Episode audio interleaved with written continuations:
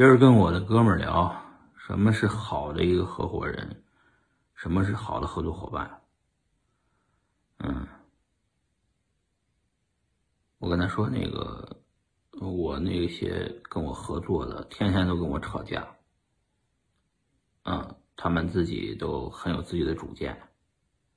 完，我把我说的也一愣一愣的，最后他们还能把我说服。我觉得这就是好的合作伙伴。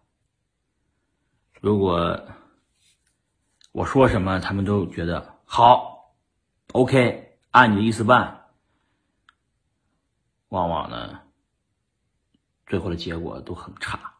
嗯，就是说，真正的好的都是有自己独立主见、有自己一套逻辑的，